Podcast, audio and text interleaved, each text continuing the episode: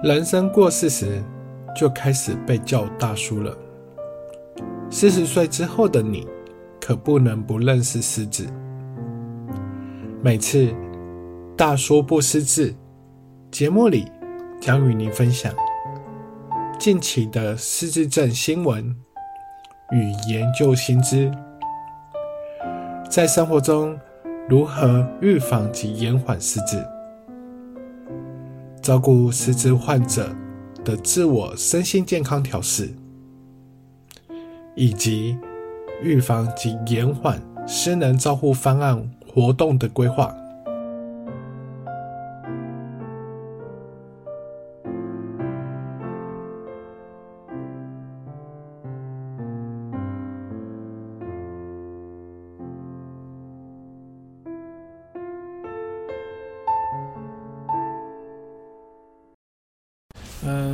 今天是大叔不识字第二周，那谢谢朋友们，就是知道我们开台了，然后与都有来聆听，然后而且还来追踪。那呃，有几个朋友有私下问我，那其实我也很担心失智，因为看到自己的呃长者有失智那种问题，很担心自己会未来也会一样。那其实我就跟他分享。嗯，我们预防失智其实从生活就可以做起。那刚好今天我们就要跟各位分享，就是如何健康生活预防失智。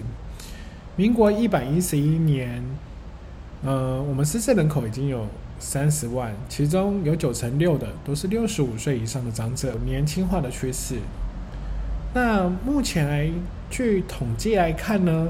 预计民国一百三十年的话，失智人口可能会有六十六万人，也就是说，每一百名台湾人就有三个人是失智。在一个波士顿的一个布雷莱根妇女医院，他近二十年针对五十多岁的女性，找了一万四千名的来做一个研究哦。后来他发现呢。今天如果可以在生活中养成七个习惯呢，那就可以有效的降低失智症罹患率约六百分之六。虽然百分之六，呃有点少，可是你把它换算成总人口来讲的话，其实这是一个很大的数字。那我们就来看看有哪七个习惯。第一个的话就是要保持活动，第二个是均衡饮食。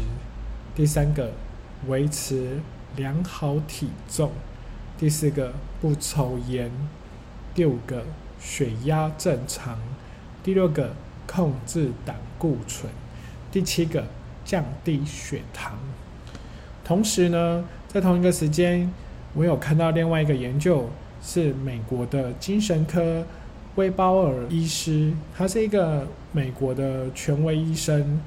他通常都在跟民众宣传的是日常生活的一步三要，是哪一步三要的非药物疗法呢？我们来看看，第一个一步是不要当电视老人，也就是说，你不要只坐着都不动。三要的第一个呢，就是养成运动习惯，就是说他会建议我们从中年开始就应该养成良好的运动习惯。一天至少要运动三十分钟。那第二个呢，就是善用工具，尤其是像有听力受损或是听听力变差的长辈呢，通常不喜欢戴助听器。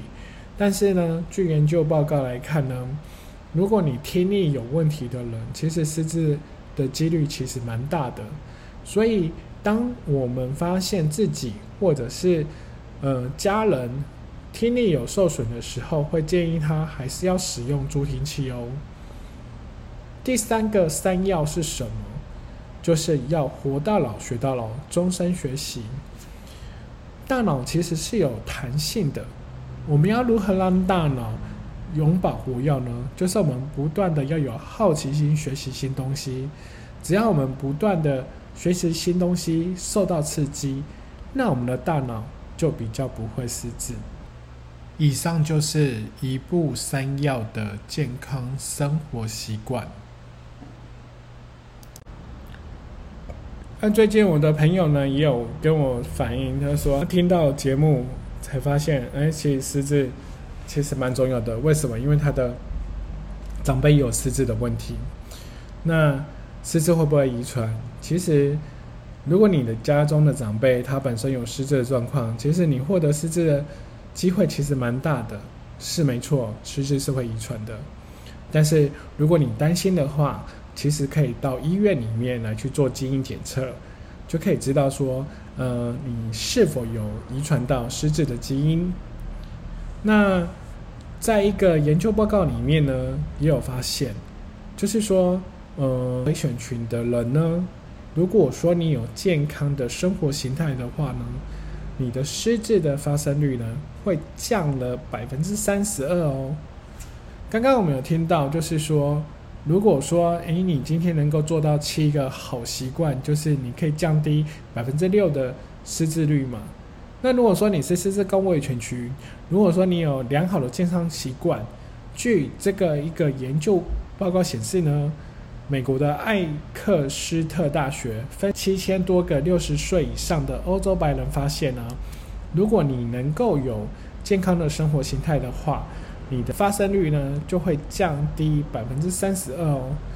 那因此我们来看哦，就是有哪些的因子呢是好的？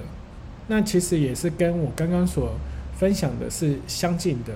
就是第一个一定要不抽烟，第二个是定时运动，第三个是饮食良好，第四个是饮酒适当，这都是最重要的。其实呢，刚刚有讲到，就是。要有运动的习惯，那一天到底要多少运动比较好呢？他会建议一天至少三十分钟运运动。可是很多人一定会抱怨啊，三十分钟我真的抽不出这个时间来。但是没关系，你可以把它分段，比如说十分钟做三次，或者是四次八分钟的运动，都一定是可以。但是先决条件是什么？这样子时间内的运动呢？你的心跳一定要一百一以上。那这样子的话呢，才可以增加脑部的血流量，才可以堆积在大脑里面的废物呢给冲掉，达成脑脑循环。除此之外呢，萎缩的脑回也会因为血量是充足的，也会让它有保护作用。所以运动是真的很重要的。那再来的话呢，运动如果可以的话呢，我们会建议就是说，你可以找一个朋友或是家人陪你一起运动。那其实你可以最简单的运动是什么？就是走路。你可以大跨步的走路，只要是你大步伐的走路的话呢，除了可以让你的上肢跟下肢可以互相协调，可以产生全身性的运动之外呢，心跳可以一百以上以上。那会建议各位要早办来运动，为什么？除了可以持久之外，还可以什么增进社交？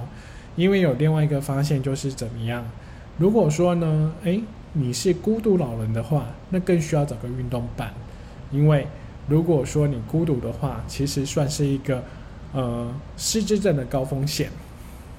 那如果说你今天能够从事社交的话，无法在生活中从事社交呢，也会建议你使用手机或电脑，或者是 email 或是 line。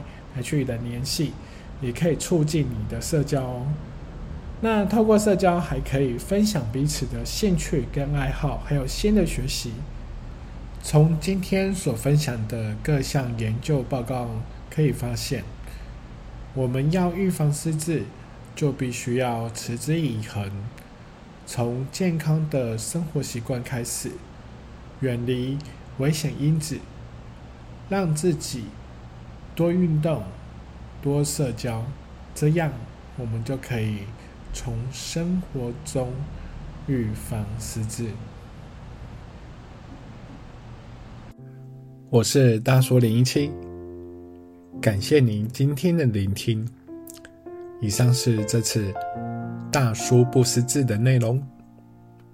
欢迎留言分享你的想法及指教。